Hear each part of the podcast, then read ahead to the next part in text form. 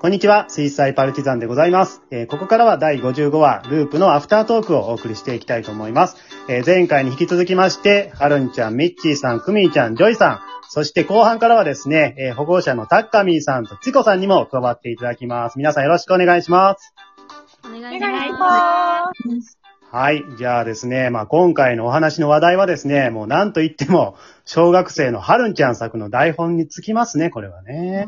いやうなぁ。ん。もうついに小学生メンバーが台本を書いてくれよう、くれるようになりましたよ、うちの劇団もね。素晴らしい、本当ね。。はい。ではでは、はるんちゃん。今日のお話を書いた、まあ、経緯というかな、まあ、難しく考える必要はないんですけど、どういう思いでこの作品を書いたか教えてください。はい。はい。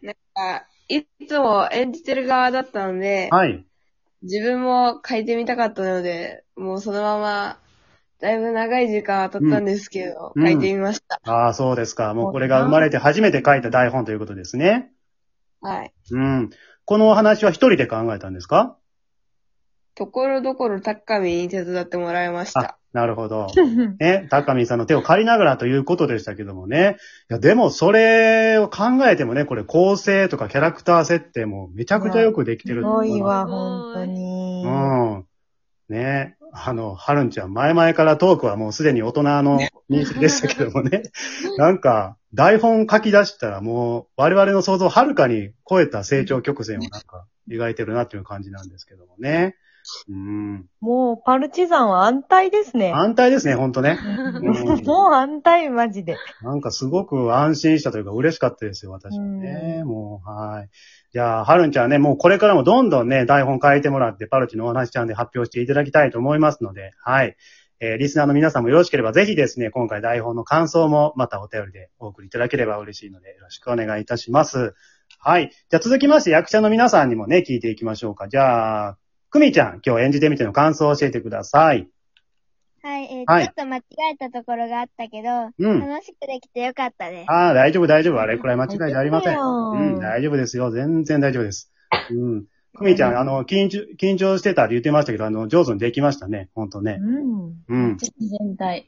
女子高生の役でしたけども、かなり年齢上の設定でしたけど、いかがでしたかはい。うん。えっ、とね、女子高生の役はあんまりしたことないから、うん。ちょっと、いつもと違う感じです。そうやね。ね。また経験したことない役やもんね。難しいよね、それはね。うん。でも上手にできてたね難。すすごいな。もやったよ、女子高 生。だってなんでこうも違った印象になるんや。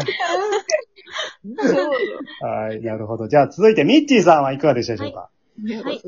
えっ、と、うん。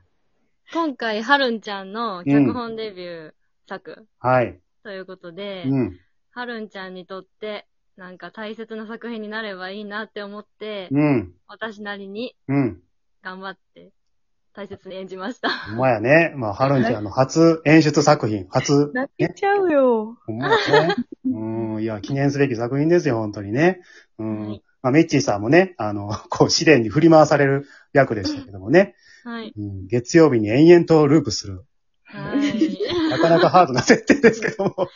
はい、わかりました。じゃあ、ジョイさんいかがでしょうかはい。はい。えとう、ん。あのー、そうですね。うん。えーお母さん。お母さん。まあルーでもループにはすごい大事な役柄だなと思っそて、やね。うん。が出てくることで、おループしてるってのがよくわかるので、うん。できるだけいってらっしゃいとか、うん。あの、あかねの声をう同んじトーンでっていうのを考えてやってみて、ああ、なるほど、なるほど。あのー伝われって思っうてんます。うんうん。再現性というかね、そういうとこですよね。そうそう、そうです、そうです。あとは、あの、実は、あの、お話ちゃん始まって初めてミッチーちゃんとああ、絡んだのそうかで、はい。あ、なるそほどうですね。心の中では、ミッチーちゃんって思ってます。そうかそれを隠しつつの演技だったわけですね。隠し、そうそう、隠し。なるほど、わかりました。はい。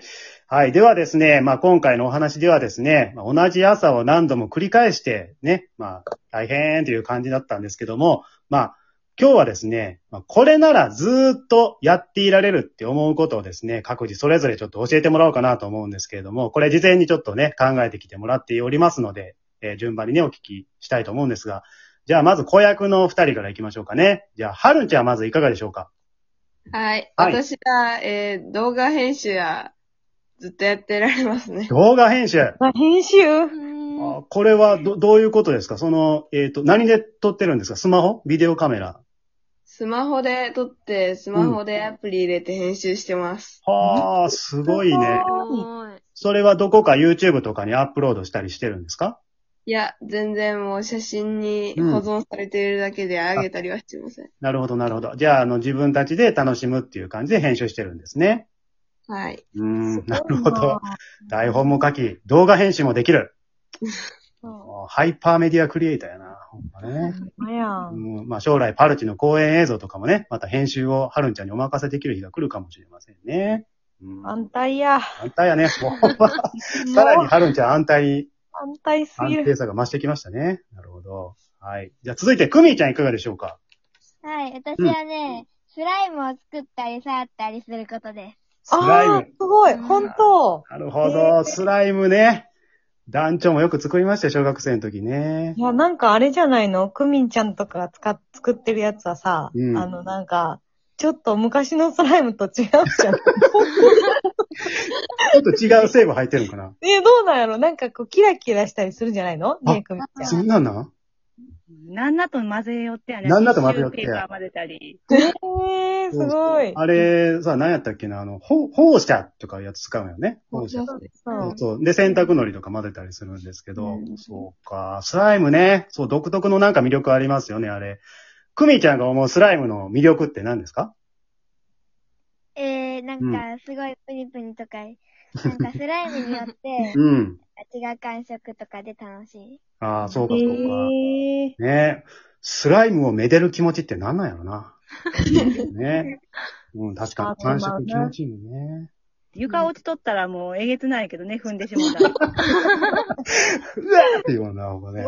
そう。ス、スライムの捨て時がわからへんねんけど。ほんま、それ、それあるわ。いやーまあ、永な遠んかに最続く近、あれじゃないですか。あ、どうぞなどうんかぞ。スライムで YouTube 上げてなんか ASMR みたいな。ああ、めっちゃありますよね。ケチ。えすごいね。そういう方向に走り出してんねや、スライムは。すごいのよ、スライムは。なあーねまたパルチのお話ちゃんでもスライムの音を流してくれたことね。どういう時やねん、これ。流し続けようか。スライムの音作ってな。うん。はい。わかりました。じゃあ続いてミッチーさんいかがでしょえっと、うん私は、料理かうなるほど。えーすごい。ずっといやーすごい。なん、か、うん。普通に料理が好きなんですけど、はい。なんか、なんか疲れてる時ほど、はい。なんか無心で作ってしまって、はあ。えー、なんか気づいたら何人家族やねんっていう量を、うん。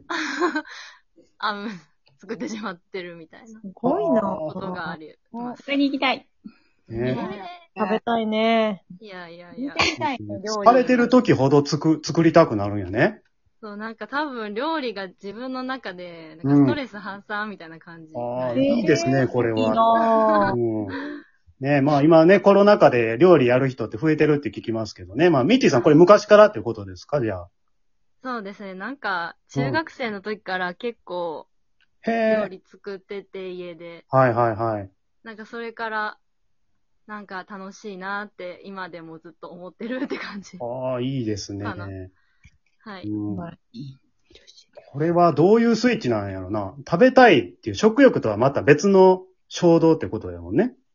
そう、なんかもう、なんやろ、作ってるのが心地いいっていうか、はあえなんかもうー、すごいね、なんか、職人みたいな感じやね。いやいや、もう疲れてたら、みじんも作りたくないけどな。そうやね。いや、それがね、あの、普通の人の感覚やと思うんですけど、なんかすごい、ね、いいですねは。い。よ料理を作りたいということですね。はい。わかりました。じゃあ、最後、ジョイさんいかがでしょはい。うはい。皆さんずっとやってられることは、脳内ミュージカルですね。はい。来ましたよ、皆 さん。これはどういうとこが聞いていこうかな。うん。脳内ミュージカルね、あのーうんまあ、歌うのがすごい好きなんで、うん。ずっとまあ普通に鼻歌とかも歌ってるんですけど、はい。あんまり鼻歌とか歌ったらあかんなっていううん。あの、仕事場とか、うん。あの、 人前とかの時は、だいたい脳内のミュージカル。始まってんねや、ミュージカルが。はい。もう、料理とかしてる時も、うん。まあ、料理あんまりそんな好きじゃないんで、うん。脳内ミュージカルで、やってんねちょやっ。と、頑張って、はい。うん。それ、脳内ミュージカルが始まってる時は、ジョイさんどういう状態なんそもう、の、ジョイさんはトランス無、ジ状態ョイさんは無です。もう、無なあのの、何でも別に、あの、四方八方見てもらっても、うん普通の状態ですけど、そうなんや。まあでも頭の中では、うん。 おい、春雨がちょっと多すぎるんじゃないのかいいやいや、待って待って。 な今日は麻婆茄子だぞ。おー、春雨が多すぎる。すごすぎやん、そ れ。 そう。そう、始まってる時に話しかけられても、普通に返せるんですかそれは。すって、もう、また戻れる。全然大丈夫。はあ。どういう、どういう脳内になってんのやろ、それね。なんかでもなんかこう、作家というか、クリエイター側の趣味って感じやね、それね。うん。そうですね。ミュージカル、うんいいですよ。皆さんもちょっとやってみて。